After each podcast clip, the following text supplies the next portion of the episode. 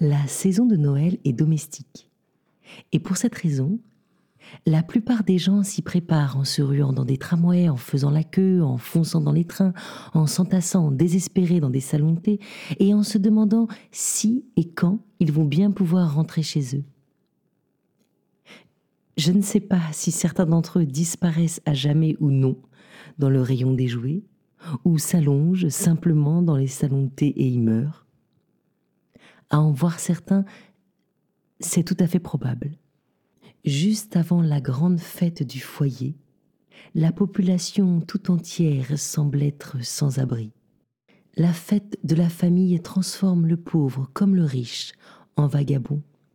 Ils ont des difficultés à s'entasser dans leurs hôtels, sans parler de celles qu'ils éprouvent à se séparer pour rentrer chez eux. Je veux dire l'inverse d'une irrévérence, quand je déclare que leur seul point de ressemblance avec la famille archétypale de Noël, c'est qu'il n'y a pas de place pour eux à l'auberge. Noël est construit sur un paradoxe magnifique et voulu. La naissance du sans-abri devrait être célébrée dans tous les foyers. L'autre genre de paradoxe n'est pas voulu, et n'est certainement pas voulu, et n'est certainement pas magnifique.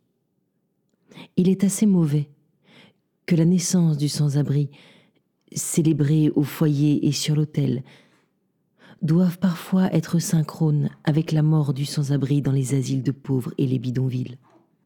Je ne peux m'empêcher de me souvenir, avec l'ébauche d'un sourire, d'une dame qui frémissait à la pensée de ce que pouvaient faire les catholiques derrière les portes closes. Mon souvenir est adouci par la distance et par le sujet que je traite à présent je me sens au contraire très peu portée à la controverse. J'espère que cette dame et sa façon de penser auront aussi la sagesse de fermer leurs portes, pour découvrir que c'est seulement une fois les portes closes que se présente à l'intérieur la meilleure chose. S'ils sont des puritains, dont la religion s'appuie uniquement sur la Bible, faisons pour une fois qu'il s'agisse d'une Bible familiale, S'ils sont païens, qui n'acceptent que la fête d'hiver, que ce soit une fête de famille.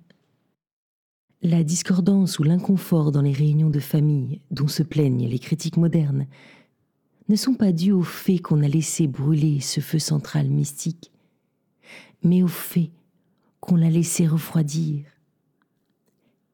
C'est parce que des fragments d'une chose autrefois vivante ont été maladroitement rassemblés ce n'est en rien un argument contre la possibilité de rendre la chose vivante de nouveau. Les jouets de Noël sont balancés de manière un peu incongrue devant des oncles empâtés et païens qui préféreraient être en train de jouer au golf. Mais cela n'altère pas le fait qu'ils pourraient s'animer et devenir plus intelligents s'ils savaient comment s'y prendre avec ces jouets. Ils sont d'un ennui mortel quand ils parlent de golf. Lorsqu'ils étaient enfants, derrière les portes closes, il est probable que chacun d'eux, ou presque, avait des rêves éveillés et des drames non écrits qui leur appartenaient autant qu'Hamlet à Shakespeare. Combien il serait excitant de voir oncle Henri, au lieu de décrire en détail le nombre de coups qu'il lui a fallu pour sortir du bunker, dire franchement qu'il avait fait un voyage au bout du monde et attrapé le grand serpent de mer. Combien plus intellectuelle serait la conversation d'oncle William si, au lieu de nous raconter comment il a réduit son handicap, il pouvait dire avec conviction qu'il a été le roi des îles Kangaroo ou le chef des peaux rouges d'Ango Dango. Qu'il joue au golf jour après jour, qu'il joue au golf 364 jours d'affilée et les nuits aussi, qu'il y ait cependant une nuit pendant laquelle les choses deviennent luminescentes, mais de l'intérieur, un jour pendant lequel les hommes cherchent ce qui est enfoui en eux et découvrent où est en effet caché derrière des portails cadenassés et des volets fermés et des portes blindées et verrouillées l'esprit de la liberté.